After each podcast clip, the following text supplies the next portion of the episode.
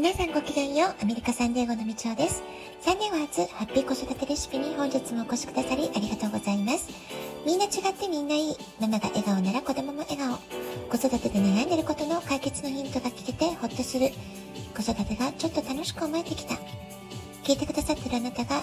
少しでもそんな気持ちになってくれたら嬉しいなと思いながら毎日配信をしております。サンデーゴは3月10日、11日と2日間まとまった雨が降りました。3月13日は魚座の新月。魚座には浄化という意味があるそうなんです。まさに浄化の雨が降ってエネルギーが切り替わる時期だったんじゃないかなというふうに感じます。3月20日の春分は宇宙元旦と呼ばれたりもします。日本人にとって春分の日は生きるために最も重要だった農耕を始める日ということで古来からとても大切にされてきた日です。冬眠中だった動物たちが目覚め、木々が芽吹き張りしめる、そんなタイミングでもあります。今年は春分の日に息子の日本語補習校の、えー、高等部の卒業式があり、そして、えー、結婚記念日が重なりということで、私にとっては大変特別な思いがある宇宙元旦ということになりそうです。キリスト教のイースターの日の基準になっているのも春分の日なんだそうです。この日が昼間の時間と夜の長さが同じで、これからね、どんどん春分の日を境に、どんどん日が長くなって夏に向かっていく、そういう時期ですよね。春は再生、蘇り、新しいスタートのエネルギーに溢れています。この1年はえー、皆さんね、世界中の皆さんが閉塞感のある時間を過ごしてきたと思います。ですけれども、今年のこの春分の日から、ここから気持ち的にもどんどん明るく前向きに過ごしていきたい。そんな風に願いを込めて思っています。宇宙元旦の前の魚座の新月というのは一言で言うとこれまでの頑張り方を見直す、まあ、そういうね大切な節目になるそうですこれまで頑張ってきたことをちょっと気持ちを緩めてリラックスして自分の感情と向き合う時間を作るといいようです。私自身この説明はこの時期なんだかとても腑に落ちるアドバイスというふうに受け取りました。というのも息子のスポーツの活動が突然再開できることになって、まあ、それはそれでねとっても嬉しいことだったんですけれども急に大忙しになってしまいました。日常に戻っていくことの嬉しさはもちろんあるんですけれどもこれまでのルーティンが毎日日替わりで変更を余儀なくされていて、え今までのね、え経験と全く違う経験を今まさにしている、えそんな感じなんですねで少々調子が狂ってしまって、え寝る時間がすごく遅くなって寝不足になってしまったりとかなんとなくね生活のリズムが崩れてしまったりしていたんですね。で寝不足とか頑張りすぎっていうのは結果的に集中力が落ちて生産性が下がってしまうのでやはりこの魚座の新月のタイミングをいいタイミングとして捉えてこの時期早寝早起きを意識して短い時間でもほっとできるそんな時間をクリエイトしていきたいなというふうに思っています。それから魚座の新月、今年の春分という意味で何度も繰り返し出てくるのが浄化というキーワードです。断捨離をする、体と心のデトックスを心がける、まあ、そういう過ごし方を意識することでラッキーを呼び込む行動ができるようになりそうですよね。冬から春にかけてというのは体も大きく変化する時期です。え冬にね、食べ込んだものを、まあ、毒素みたいなものを、無駄なエネルギーみたいなもの、まあ、それをね、リリースするためにも、春はデトックスがおすすめということになります。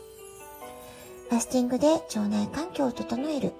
ヘルシーな食事をより一層心がけてみる。あるいは体を芯から温めてくれるエプサムソルトを入れたお風呂にゆっくりと浸かる。お茶湯やお水をこまめに飲む。体をいっぱい動かす。瞑想をする。まあ、このようなリラックスする時間、する時間というのを意識して過ごしてみてほしいなっていうふうに思います。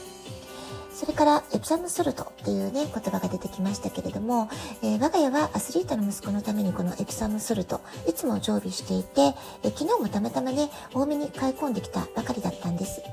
えー、ですので、まあ、いつも息子のためにということで使ってるものだったんですけれども、この浄化を意識するね、えー、魚座の新月とか春分までの間、私も意識的にお風呂タイムに使ってみようと思っています。体のデトックスだけではなくって、心のデトックスにもエプサムソルト効果的だと言われています。滞っていた感情のエネルギーやネガティブなエネルギーを汗と一緒に外に出すことができるということなので、ゆったりとリラックスして、えー、少し時間をかけて半身浴をして、えー、じわじわっと汗を出してみるとかね、まあ、そういう使い方がいいんじゃないでしょうか。心と体のデトックスをして浄化を意識して断捨離をして、まあ、そうした後は思い切りあなたのえー、心地よいと思う理想の夢を書き出してみることにしましょう。夢のキャリア、憧れのライフスタイル、理想のボディラインや髪型、服装などま、この夢が叶ったら最高に嬉しいっていう風にあなた自身がリアルにイメージして叶った時にすごく嬉しい、最高ってね、えー、心から喜べる、そういう感情をリアルに味わってみてください。これ予祝って言ってあらかじめお祝いするっていう習慣なんですけれども、えー、お祝い事を先取りする前は祝いをしてしまうってことですね。魚座はイマジネーションの広がりを表しています。目には見えないものの影響を感じやすい新月ということが言えそうですので、ぜひ、えー、喜びのイマジネーション、嬉しいイマジネーション、まあ、そういったものをね、どんどんしていくと、とってもいいんじゃないかなと思います。目には見えないけれども、私たちは宇宙の大いなるエネルギーといつもつながっている。まあ、そういうね、ことをイメージすると、えー、大きな大きな愛情に包まれてる。えー、そういうね、えー、心地よさっていうのを感じるんじゃないでしょうか。そうすると肩の力が抜けてリラックスして余力がある状態でいろいろなことに取り組むことができるようになると思います。